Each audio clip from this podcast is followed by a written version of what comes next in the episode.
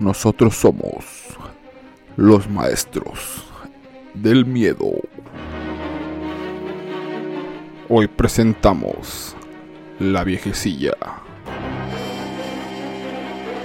El pequeño Tomás odiaba que lo dejaran al cuidado de la vecina.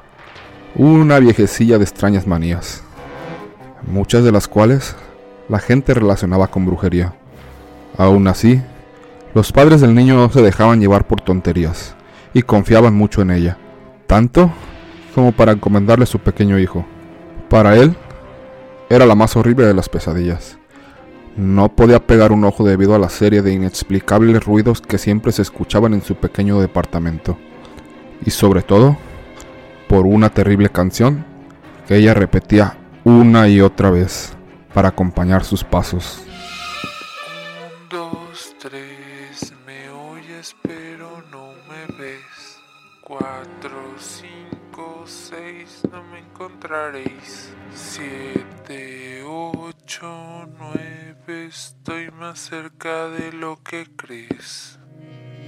El niño entonces se sentía acechado, buscaba a su alrededor, vigilaba cada rincón, quería esconderse, pero le era prácticamente imposible, pues es bien sabido por todos que debajo de la cama o el armario están los monstruos, y esos eran los mejores escondites. Ni en su casa se sentía seguro, pues la anciana tarareaba todo el día la misma tonada, y Tomás los escuchaba porque ambas casas tenían una pared en común. Con el paso del tiempo, el chico fue creciendo y el miedo se hizo menos, hasta que una noche, mientras caminaba del trabajo a la casa, un chiflido se hizo eco en la oscura calle que transitaba.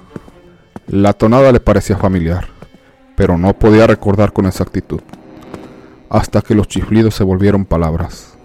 Un, dos, tres, me oyes pero no me ves. La sangre del cuerpo del joven bajó de golpe hasta sus pies, causando tal pesadez que le era imposible moverlos.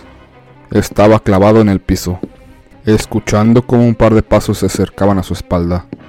Cuatro, cinco, seis, no me encontraréis. El mismo terror que lo paralizaba le dio entonces impulso para salir corriendo, casi volando hasta llegar a su casa. Ahí, un ataque de risa le invadió. Se sentía un poco tonto al huir de los recuerdos de su niñez. Así que, después de tomar aire, siguió con su rutina, escuchando primero los mensajes de su contestadora.